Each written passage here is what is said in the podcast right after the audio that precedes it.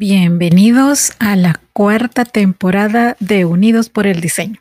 Soy su host, Verónica Alvarado, creadora de Diseño UNE, y estoy muy emocionada de presentarles un espacio donde hablaremos sobre creatividad, diseño en sus diferentes especialidades, innovación, emprendimiento, negocios y tendencias, entre otros temas relacionados. Aquí nos unimos a través del diseño para explorar nuevas ideas, aprender de los mejores de la industria y conectarnos con una comunidad de mentes creativas. Así que únanse a mí cada semana mientras conversamos con expertos, compartimos historias inspiradoras y descubrimos juntos cómo el diseño puede transformar el mundo que nos rodea.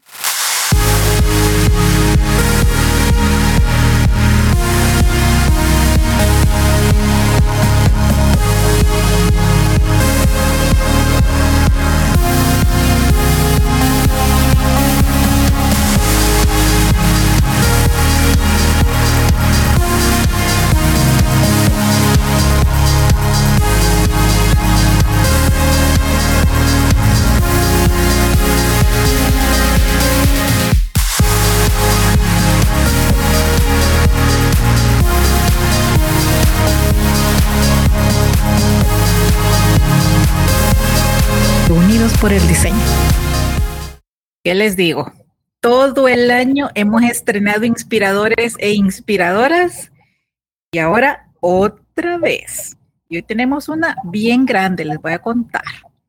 Además nos va a hablar de un tema súper interesante que es sobre el mundo editorial y sus posibilidades. Hola Emilia Fallas, bienvenida a Unidos por el Diseño, ¿cómo estás? Hola, muchas gracias por la invitación. Un abrazo desde Costa Rica para vos y para todos los que nos escuchan. Gracias, gracias. De verdad que un placer y un honor poder eh, escucharte y tenerte ahora también en el podcast. Yo les voy a contar un poco sobre la trayectoria de Emilia. Ella es editora y docente costarricense es especialista en literatura y lingüística, con estudios de gerencia de proyectos de desarrollo humano y doctoranda en pensamiento latinoamericano. Cuenta con una amplia trayectoria en educación comunitaria, docencia universitaria, gestión de proyectos sociales y educativos. Actualmente también es directora y propietaria de la editorial Letra Maya.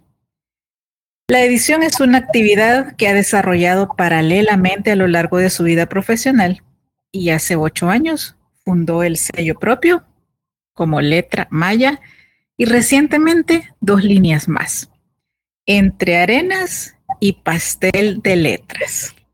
Así que yo los invito a buscar cafecito, agua, té, lo que quieran, acomodarse y disfrutar de todo lo que Emilia nos va a compartir hoy. Entonces, Emilia, cuéntanos sobre tus inicios en el mundo editorial. ¿Cómo empezaste en este mundo tan apasionante y dónde estás ahora? Bueno, yo creo que esto inició desde que nací, digo yo, porque vengo de una familia en la que mi mamá nos inculcó muchísimo la, la literatura y eso fue una pasión que yo empecé a tener siempre. Eh, desde niña yo decía, cuando yo sea grande, quiero, me gusta mucho la educación también, mis dos padres son educadores, eh, ya pensionados por supuesto, y, este, y yo siempre decía, cuando yo sea grande y quiero trabajar con libros y dando clases, este, siempre eso fue mi, sueño y, y, bueno, y se fue haciendo, ¿verdad? Yo nunca he dejado los libros, digo, como desde siempre. Eh, y bueno, empecé eh, ya pues mi trabajo profesional, yo he trabajado con instituciones del país, con muchas, este, pero a la vez siempre fui haciendo este proceso de, edición, más por pasión que otra cosa, pero eh, también ya decidí que quería experimentar un poquito más allá eh, y empecé, empecé, como decía, hace ocho años, más por pasión que otra cosa, por experimentar, pero pero sí con una experimentación consciente y seria, no, no solo por pasar el rato como muchos lo hacen, ¿verdad? Porque me gusta, sino porque yo quería pues eh, llegar a un nivel más profesional este, la edición. Eh, y eso tengo que decirlo porque a veces la gente piensa que editar es acomodar un libro nada más, eh, como si fuera el Word cuando uno trabaja en la casa, ¿verdad? Y llevarlo a cualquier lado, que lo impriman, y eso pues sucede, y, simplemente es la ilusión de hacer un libro, y bueno, está bien, es válido, pero eh, eh, cuando se toma la literatura con más eh, pues seriedad y fuerza, con más ganas de hacerlo bien, pues no es así tan fácil la edición, ¿verdad? Entonces, pues yo quería no, no hacer una imprenta, ¿verdad? En la que me llevaran lo que fuera y publicarla, sino pasar por cierto filtro, apoyar un poco los procesos de edición y de corrección, poder interactuar más técnicamente sobre el proceso del libro. Y bueno, este, y lo empecé así, como por, sí, por experimentar un poquito más allá, y bueno, ya ha crecido mucho, hemos ido muy rápido, eh, por dicha, y bueno, aquí estamos, aquí estamos ya con, con ocho años de, de trabajo bastante fuerte. Mira qué interesante, yo creo que pocas veces logramos reflexionar así, conscientemente y a profundidad qué significa ser un editor. tú, nos lo cuentas así muy, muy por encima, pero, pero dinos más, llévanos a tu mundo, haznos esa, esa toma de conciencia, porque la verdad con tanta prisa y tanta cosa con la que vivimos, ahora en serio muchas cosas tendemos a verlas nada más de forma superficial y son importantes. sí, claro. Bueno, eh, empecemos tal vez por eh, la motivación que hay para escribir. Eh, yo creo que todas las personas tenemos anhelos distintos de escritura de libros, ya sea literarios, otros técnicos, lo que sea, ¿no? De acuerdo a nuestra experiencia y a nuestros gustos. Lo que pasa es que con la literatura particularmente, no pasa así tanto con el libro académico técnico, porque pues se llevan procesos de investigación y todo eso, eh, sino que con el libro eh, ya más creativo, más de corte literario, la poesía, la novela, el cuento, eh, la gente se emociona porque quiere hablar de algo, ¿verdad? y quiere hacerlo y está muy bien, es muy válido. Yo digo a todo el mundo, hágalo, ¿verdad? Eh, el problema es que nos guiamos por ese primer momento, de, eh, tal vez a veces inclusive emocional, de que nos salió un poema y de pronto ya nos salieron varios y entonces ya voy a hacer un poema, ¿verdad? O bien, hice un cuento, me salió bonito y voy a hacer un cuentario. Entonces, eh, eh, casi siempre nos guiamos por ese primer momento emocional, digamos, del libro, que está muy bien, que, es válido, pero también tenemos que saber a dónde queremos llegar con un libro. Eh, este, porque nos hacemos de muchas ilusiones, eso es como tener un hijo, ¿no? Este, un hijo literario. Entonces, no pensamos en que ese proceso hay que depurarlo que ese proceso lleva luego, después de ese primer momento, ese primer amor, digámoslo así, lleva un momento de mucho trabajo de mesa. Es un momento en el que hay que revisar desde lo filológico, el estilo y, si es, digamos, una novela, por ejemplo, un cuento, toda la coherencia narratológica que lleva este, un cuento, cómo a veces podemos mejorar cierto proceso, porque tal vez estamos diciendo algo muy común, por ejemplo, entonces cómo podemos mejorar eso para que haya algo, cómo metemos un giro literario, etcétera, cosas que tal vez no es que vamos a hacer el premio Nobel, pero, pero bueno, podemos mejorar muchísimo el estilo o este, la cohesión del, texto o, bien, no sé, eh, desde el punto de vista de significado, profundizar en algunas cosas.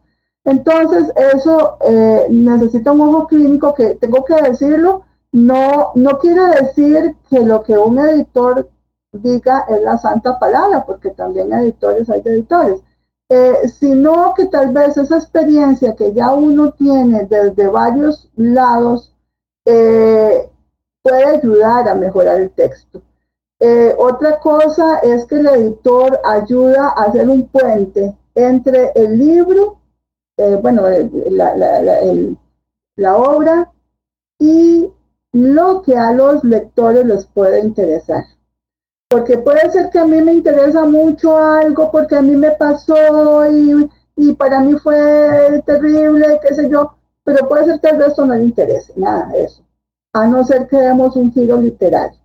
Entonces, el, editor entra con una función ahí también de, tratar de llevar aquello a un nivel de, por lo menos, de más, eh, un proceso un poquito lo que llamamos universal, o sea, que el proceso o el, que la obra pueda llegar a más lectores, canalizarlo de la mejor forma, porque puede ser que uno lleve el libro a un lugar que nadie le importa ese tema, entonces, eh, digamos que jugar un poquito con esas variables para, para que el texto llegue a un mejor puerto, ¿verdad? Ok, perfecto. Y bueno, entrando ya más a la actividad del día a día de Letra Maya, ¿cómo es? ¿Tienes un equipo de trabajo fijo? o también eh, subcontratan personas para proyectos específicos, por ejemplo, un ilustrador, un fotógrafo, se me ocurren ahorita, me imagino que hay más, ya tú nos contarás. Y mm, es un servicio que ustedes prestan exclusivamente para Costa Rica o también internacional. O sea, aquí ya vemos más de 40 países escuchando. Ah, qué bonito. No, este, bueno, primero Letramaya empezó como una empresa familiar en la que empecé yo y mi hija, que tengo la ventaja y bendición de tener una hija que es súper artista, ¿verdad? Ella estudió arte y comunicación visual y ahora está profundizando un poco más en diseño. Este, y ella eh, empezamos a, bueno, yo con la parte lingüística y la parte literaria, bueno, ¿verdad? Todo lo que es de corrección y todo esto. y ella empezó a hacer eh, la parte de los diseños. Entonces, empezamos, perdón, empezamos eh, prácticamente nosotros todos al inicio, ¿verdad? Sin embargo, la chamaya empezó a crecer bastante y claro que hemos tenido que tener eh, apoyos durante todo este proceso. Ahorita tenemos a Keren, que es la asistente administrativa. Este, digamos que estos somos los, tres que estamos más constantes, pero también tengo eh, apoyo eventual para, eh, bueno, eventual no, en realidad todos los meses está el Roberto que nos ayuda también a hacer un poquito de, limpieza filológica y yo dedicando más a la edición en algunos eh, casos que estoy a veces muy tallada, entonces eh, hacemos eso, Roberto, y tenemos otras personas más que nos colaboran este, para cosas particulares, por ejemplo, ventas, ferias, este, eh, transporte, o sea, todo ese equipo que ya se ha ido haciendo a prácticamente 10 personas que están alrededor. Este, eh, mm, como digo, no siempre, pero, pero sí para asuntos puntuales o para proyectos puntuales, entonces sí, eso por un lado. Por otro lado, este, eh, sí, nosotros empezamos trabajando pues en el ámbito costarricense, pero no, ya tenemos también eh, autores extranjeros eh, que hemos publicado. Eh, damos servicios a, porque bueno, también tengo que decir, nosotros trabajamos en el área tanto literaria como en la parte de servicios a organizaciones, porque una de las expertise que tenemos es trabajar documentos dirigidos a diferentes poblaciones, lo que llamamos la mediación pedagógica de los documentos. Entonces trabajamos con esto con organizaciones, empresas, sector público, eso ya digamos es la parte de servicios que hago yo y este, eh, varias instituciones y universidades del Estado, también yo le, doy servicios eh, en publicaciones. Este, y bueno, y ya lo, que es literario específicamente, este, que lo trabajamos eh, también con, con autores extranjeros. Obviamente la pandemia fue como un, un, bache ahí que a todos nos pasó, ¿verdad? Eh, que hubo que frenar un poco más la publicación, pero por dicha, bueno, ya estamos otra vez eh, levantando y, este, y, trabajamos, como digo, tanto la parte de servicios como la parte ya de publicación que hacemos nosotros este, anualmente. Entonces, eh, y sí, sí, sí, trabajamos este, fuera del país también. Ah, excelente, excelente. Seguramente las personas que nos están escuchando y que tienen esa inquietud por empezar a escribir o a lo mejor ya tienen algo elaborado pero guardado en lo más recóndito de la computadora para cuando se atrevan. ¿Cuáles son los pasos? Eh, alguien te escribe, se comunica contigo y, y te dice, te envío lo que he escrito, no sé si todavía le dicen manuscrito, tú veme corrigiendo que tú eres la experta.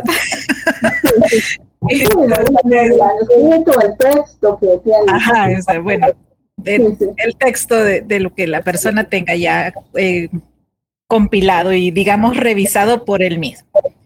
¿Cómo es todo el proceso? Y cuéntanos también un poco más de la parte de la difusión y la promoción, porque yo te veo en mil ferias y me encanta ver esa emoción que tú le pones, una gran pasión, porque se nota que te gusta y que lo vive intensamente. Entonces, ¿cómo es? Cuéntanos, todo el ciclo. Lo disfruto montones, eso sí.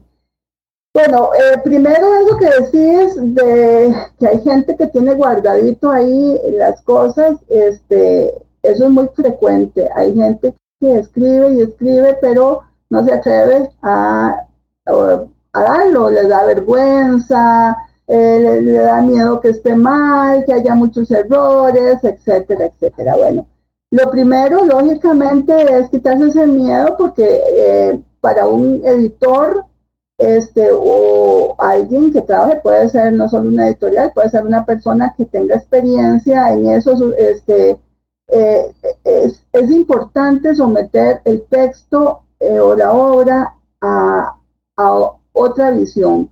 Pero esa visión, tengo que decirlo, no es la visión de la novia, de la esposa, del esposo, de la abuela.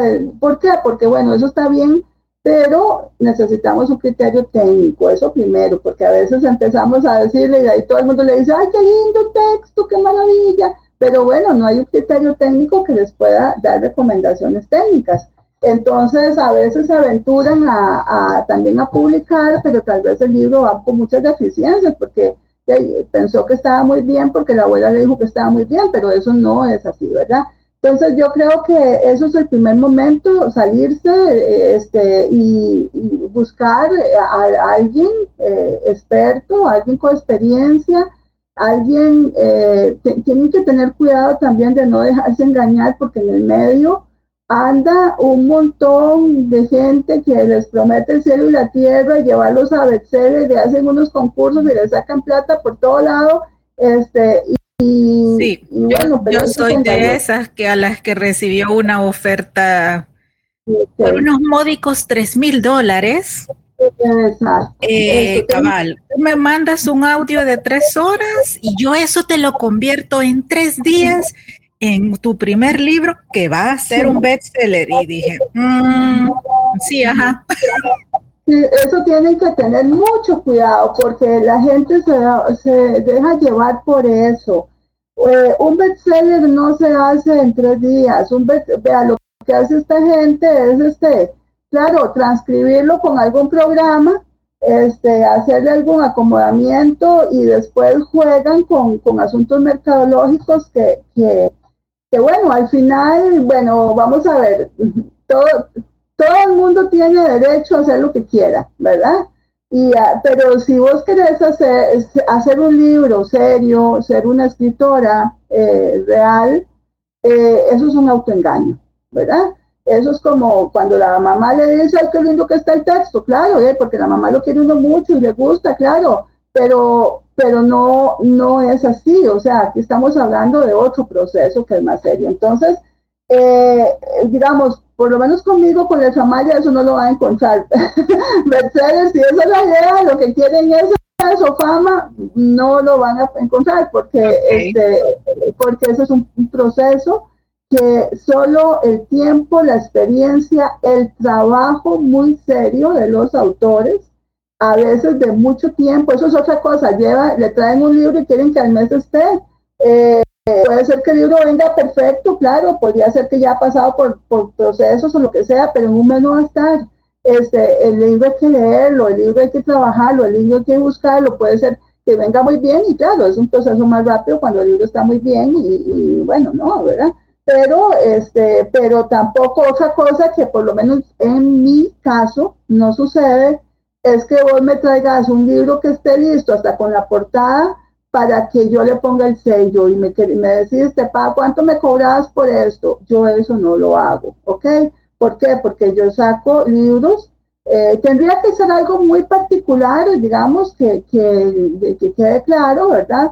Pero eh, yo, o sea, yo hago un trabajo de edición, o sea, me, me, interesa hacer un trabajo de edición.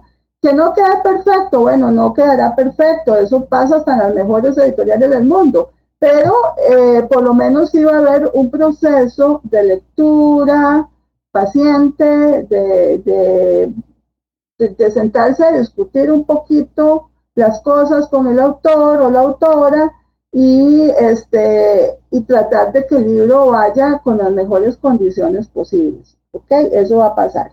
Entonces, eh, si no se dejen engañar, eso sí les doy como consejo, no se dejen engañar. No todo el mundo está acostumbrado, tiene la experiencia de trabajar con libros. Este, una cosa es hacer una corrección básica de ortográfica de algo o otra cosa es armar o, ver la construcción de un libro integralmente, ¿verdad? Entonces, este, como digo, no es que yo tenga la perfección para nada, pero, pero sí por lo menos la experiencia y el criterio técnico para poder conversar con el autor y decir, bueno, esto, esto y esto, y, bueno, llegar a acuerdos y, bueno, ¿qué hacemos? ¿Verdad? Eso así, bueno. Entonces, bueno, me decías el proceso. El proceso es que, ok, lo, lo, envían. Eh, eh, primero, pues cuando se ponen en contacto, tienen que tener la paciencia de saber de que eso no va a ser en, un momento. Eh, lo primero que yo hago así rápidamente, eso es así en un momento, es darle una ojeadita, como llamamos, a unos, unas páginas apenas para saber Mm, cosas básicas de estructura, por ejemplo, eh, si viene con muchos errores, si uno ve, con solo que uno ya lea unas páginas, uno se da cuenta si el libro eh, tiene mucho lugar común, si, ¿verdad? Con solo eso y, ver la temática, ya uno ve si el libro necesita un tratamiento más profundo o es un libro que viene ya mucho más pulido, ¿verdad? Eso es lo primero, que se hace rápido, registro primero. Entonces, luego, eh, este, lo importante es pasar por ese proceso de corrección filológica, este, de edición, etcétera, etcétera, ¿verdad? Y por partes y por pasos, y luego este, ya se pasa, este, ya se hacen las observaciones, se corrige lo que hay que corregir, etcétera, etcétera. Eso ya es muy particular, o sea, uno no puede, no está haciendo pantalones en serie, digo yo, para el libro es cada proyecto es un mundo distinto, cada proyecto tiene su particularidad, sus características, sus cosas, entonces, eh, pues eh, por eso el proceso es lento, ojalá pudiéramos sacar así los libros en serie, un montón, ¿verdad? Pero no, no es así, yo sé que así lo sacan a veces, pero no, no me, no me interesa a mí hacer eso. Entonces, eh, empezar a trabajar ver las condiciones, si el libro es un libro que, que, va también en la línea de Camaya, ¿verdad? Porque, bueno, ahora este, hablo un poquito de eso, pero, este, o, las líneas de la eh, este, o es un servicio simple que también se le puede hacer la corrección, la revisión, las observaciones y va y lo publican ¿verdad? ¿verdad? Eso ya se sería un servicio diferente. Pero bueno, se puede hacer. Eh, entonces, eso, más o menos, ese es el, proceso, ponerse en contacto, pasar por el filtro, sentarnos a hablar este, y decirle las indicaciones del caso. Ok, interesante.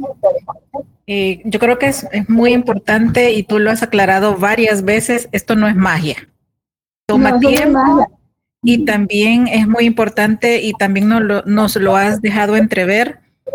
Tu marca, tu editorial, tiene ciertos parámetros propios, que creo que eso también es muy importante porque son los valores de la marca. Entonces, igual nosotros con Diseño UNE, no todo aplica. No todo aplica. Y pues la gente también tiene que aprender a respetar esos límites para saber con quién puede trabajar qué cosa y con quién no. Exacto, sí, sí, sí. Yo, yo, lo que digo es que primero, eh, eh, primero y siempre el autor y la autora tienen que preocuparse por la calidad de su libro. ¿Ok? Eh, cuando un libro sale con calidades al menos mm, básicas, digamos, está menos expuesto. Y si el libro se trabaja y, no se hace la locura de que tiene que salir eh, el libro ya este año, porque los autores a veces se presionan de esa forma, tiene que salir esto, es más, me dicen, para mi cumpleaños tiene que salir el libro, para tal cosa, este, o sea, no, no, no, no, no, el libro está cuando tiene que estar y cuando esté bien, ¿verdad? Este, ¿Por qué? Porque eso es exponer al mismo autor. Eso es eh, inclusive exponerlo a esa crítica salvaje que hay, por supuesto. Eh, y, gastar plata muchas veces, porque a veces las bueno, a veces no, las publicaciones son muy caras, ¿verdad? Tanto para una editorial si lo saca la editorial o para el autor. Entonces, eh, este, si lo hace autopublicado. Entonces, una publicación es muy cara como para tirarlo a experimentar y a someterla a que la despedacen. No, no, no, ¿para qué? O sea, ¿para qué? Eh, sí, llegará ese momento, claro, que va a tirarse al público y el público pues dirá. Al final el lector es el que va a decir. Y también hay que entender otra cosa. Hay, hay libros que son para un lector y otros libros que son para otro lector. Hay libros que, que algunos lectores dirán, ay, no, qué porquería el libro. ¿Pero por qué? Porque no es lo que a él le interesa. Puede ser que le interese otro tipo de, temas o de, o de estilos, por dicha, porque para eso está la, eh, la diversidad que hay eh, en la literatura. Eh, pero, este, pero por eso, todo eso hay que pensarlo muy bien. ¿A dónde voy a dirigirlo? ¿Para qué autor, lector va este libro? ¿Cómo, inclusive, cómo lo voy a canalizar? ¿verdad? Porque, por ejemplo, si yo saco un libro súper académico, súper técnico, de X profesión, eh, por ejemplo, de antropología, como los que yo, yo saco muchos libros de ese tipo también. Entonces, lógicamente que yo sé que ese es un libro que no lo voy a llevar ahí a vender al Parque Central, porque no, el público ese no está ahí, ese, ese público está en la universidad o está en ferias de otro tipo. Entonces, eso hay que analizarlo bien y no es y me inspiré, hice el libro en un mes y lo tiro ahí a ver a quién le gusta. No, no, eso no es así tan fácil, ¿verdad? Entonces por eso digo que, que no, no sé, eh, eh, a mucha gente vende humo y así lo tenemos que decir, ¿verdad? Mucha gente, muchos editores que dicen que son editores venden humo y, y les viene la cabeza el humo, este, diciendo los voy a hacer super escritores, este, pero bueno, es que eso no es así. Sí, así es. Bueno, ¿Cómo percibes la relevancia actual de las editoriales tradicionales en comparación con la autopublicación en plataformas como Amazon? Bueno, eh, yo creo que aquí lo que hay que entender primero es cuál es la función editorial. La función editorial no es solo, yo le hice el libro y lo publico con mi, eh, con mi sello. ¿Por qué? Porque ahí también juegan muchos parámetros, inclusive comerciales. Hay editoriales de editoriales, hay editoriales que saquen lo que usted lo lleva, se lo tiran, le dice, he, tenido una experiencia, hay libros que yo les he dicho, no, mire, estos libros hay que trabajarlos más aquí que allá, y al menos tienen, tal vez porque los publicaron en disque X editorial, y entonces volvemos al asunto, ¿verdad? ¿Cuál es el concepto de una editorial? Ok, por un lado es esa instancia en que, en que te hace eh, poner un, libro al público, pero también está la función de mesa. Y yo creo que esa es la función que se ha ido perdiendo con el tiempo. pero esa es la función de mesa que hay. Por ejemplo, yo hago eso con, servicios también. Si vos querés hacer una autopublicación, entonces ahí se filtra. Vamos a ver. Eh, ok, ese es un servicio, vos querés publicarlo donde sea, te lo llevas, no es un con editorial, obviamente que, se que es lo que se le da apoyo en corrección filológica, se le da eh, este, X cosas, no sé, estilo, eh, asesoría, lo que sea. Ok, y se lo lleva. O sea, eso ya es, eh, es un servicio y punto. Ahora, ¿qué es lo que pasa con la autopublicación? Inclusive yo lo hago, este, que a veces me llegan para que yo les dé el servicio y el libro es tan bueno que de pronto yo, le, yo negocio con la persona, porque tal vez la persona quiere llevárselo entonces yo le digo, ve, hagamos una cosa, yo le compro más bien a usted unos libros y yo los dejo ya con mi sello, porque por, eh, eso lo he hecho con algunos. ¿Por qué? Porque el libro es bueno, es un libro que, que, calza dentro de eso. Entonces, ¿qué es lo que hago yo para promocionarlo un poco más en las ferias, para darlos a conocer? Porque si he trabajado ya el libro con la persona y entonces yo digo, bueno, el libro vale la pena, eh, ¿verdad? Y si él lo quiere llevar más, bueno, pues se lo lleva pero entonces yo, yo voy a dejar una parte del catálogo para, para eso, tenerlo disponible a las personas en ferias, etcétera. Eh, llevarlo a librerías, porque eso es otro, otro rollo, ¿verdad? El tema de las librerías, que el autopublicado cree que eso es tan fácil y eso es terrible, ¿verdad? Eh, porque las librerías te van a pedir una estructura, te van a pedir eh, facturas, te van a pedir que estés en tributación, que estés con todo, y, ahí, y, un autor autopublicado no tiene nada de eso. Entonces, eh, eh, tiene sus bemoles. Entonces, bueno, eh, aquí hay mucho que hablar del tema de autopublicación. Hay muchas formas, hay muchos formatos.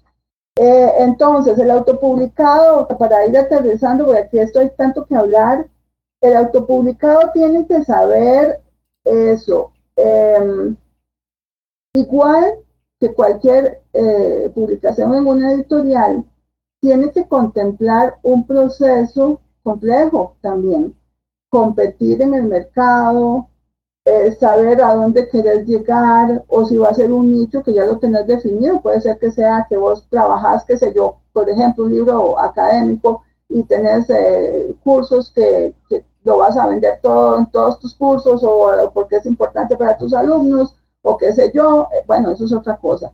Pero si no es así, si es una novela porque la sacaste, sabes que tenés que competir con ese montón de cosas. Entonces, aquí lo que yo digo es el objetivo, de nuevo, de el autopublicado. ¿A dónde querés llegar? ¿Querés ser un autor eh, de renombre? Bueno, entonces entra en un proceso serio. Eh, ¿Querés venderlo así como vender cajetas en el mercado? Bueno, entonces eso es otra cosa, ¿verdad?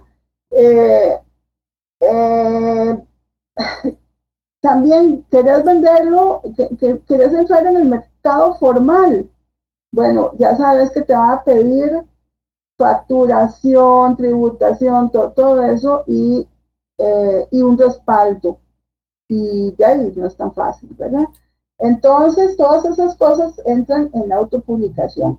Entonces, ya ahora eh, la autopublicación es parte de todo, inclusive de la tradicional, por muchas razones. ¿Por qué? Porque el mercado es muy amplio, porque los costos de producción ahora eh, o sea, aumentan mucho, ya no es tan fácil sostener una editorial sola, entonces muchas editoriales recurren solo a autopublicar. Sí, bueno, yo creo que son consejos valiosísimos los que nos acabas de dar en este tema especial, porque Sí, yo también he visto el auge que ha cobrado el tema de la autopublicación y a veces en realidad lo que más me preocupa es la calidad del contenido, porque hay una gran cantidad también de youtubers, de eh, sígueme, escúchame, págame por el curso, yo te enseño a eh, ganar N cantidad de dólares al mes, autopublicando tus libros en Amazon, pero cuando tú empiezas de verdad a revisar las áreas de expertise de estas personas versus lo que están publicando a nivel de contenido, ves que no tienen nada que ver. nada que ver. Entonces... Como, puede ser que un autor sea bueno, eh, tenga un muy buen libro, lo publica y, le va muy bien. Sí, es que hay de todo. el, el, abanico es enorme y cada vez más. Pero yo creo que teniendo ese sentido común, un objetivo claro, la asesoría adecuada, ya sea que uno decida trabajar con un editorial o autopublicarse, pues también hay una cuota de aprendizaje que pagar. claro. Esto es un producto mínimo viable y a veces esa es la manera de aprender, lanzándose y viendo qué pasa. Bueno, yo sé de algunas editoriales que también piden a, las personas que quieren trabajar con ellas sus, comunidades, que ya tengan comunidades en redes sociales por un tema de marketing. Pero en este punto también me interesa que conversemos sobre la marca personal. Y eso tiene mucho y muchísimo que ver con lo que se publica en redes sociales. ¿Cuán importante es para ti la construcción de una marca personal para un escritor en este momento? Sí, sí yo creo que es importante, sí, eh, este es el medio que tenemos eh, en el cual vamos a conocer lo, que hay. Eh, a mí me parece importante que los autores den a conocer su obra y, bueno, las editoriales también.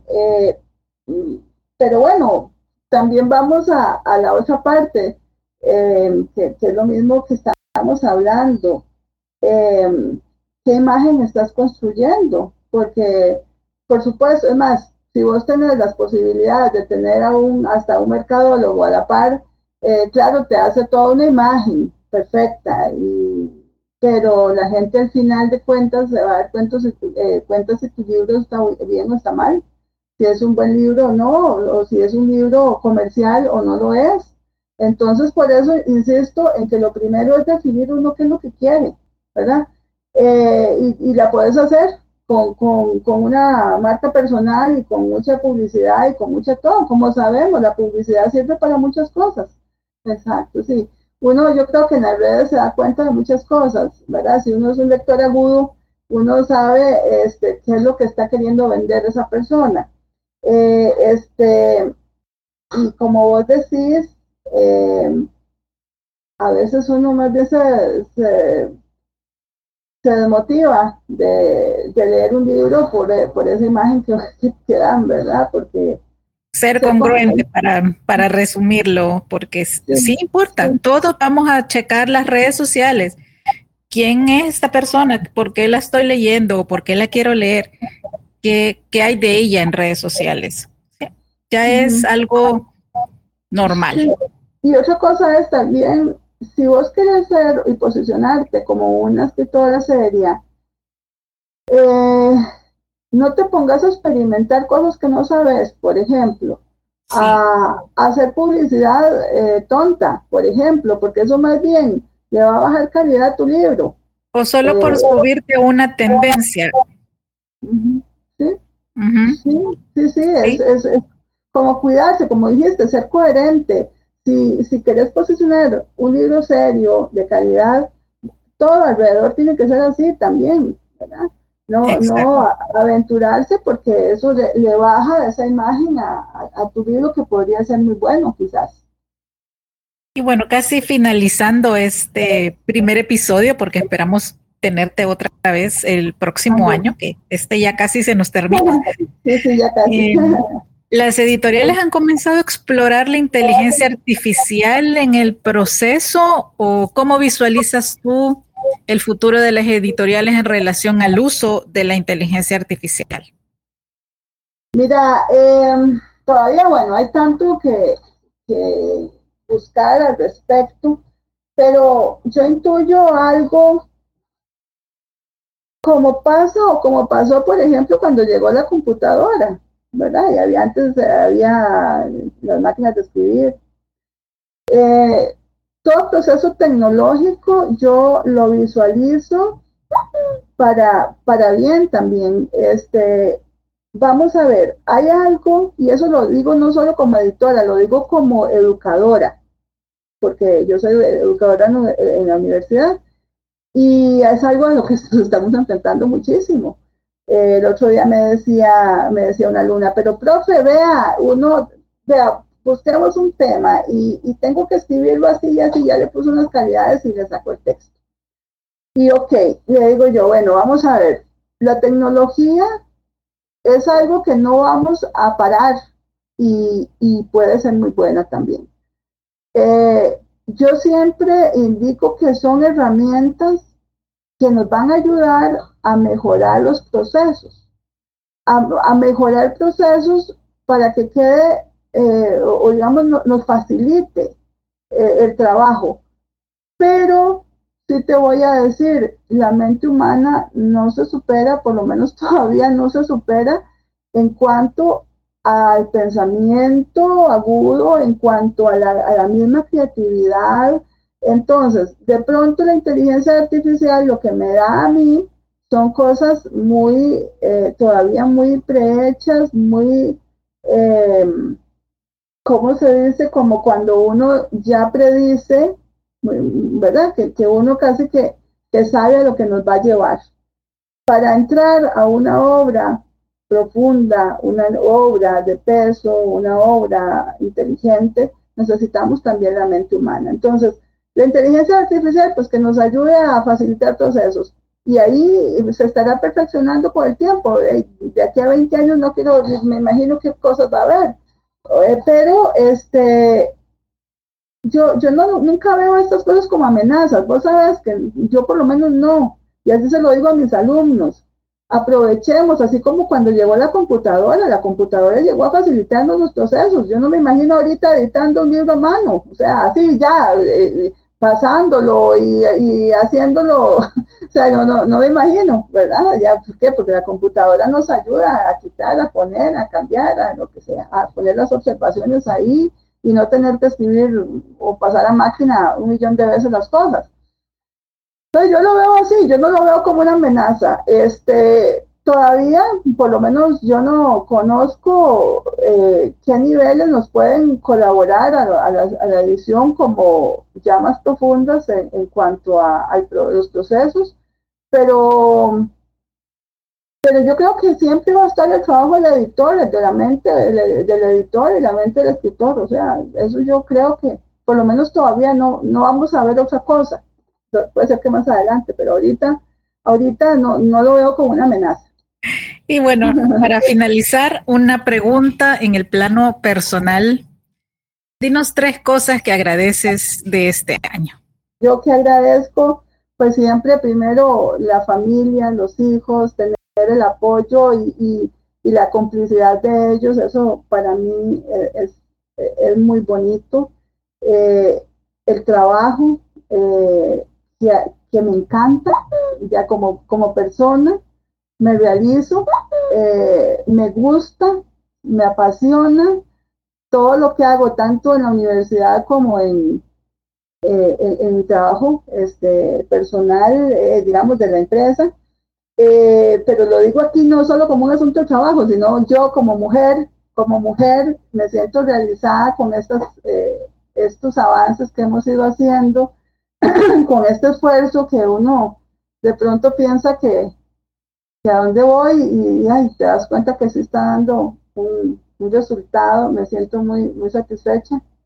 Eh, soy una mujer ya madura, ya con hijos grandes, hijos este, adultos, entonces me siento realizada, me siento contenta, me siento contenta de los errores que he cometido también porque me han permitido ir madurando. Y, y si me decides en este momento, me siento con plenitud. Y este año ha sido un año muy estresado, claro, de trabajo, de, cosas, pero también pleno.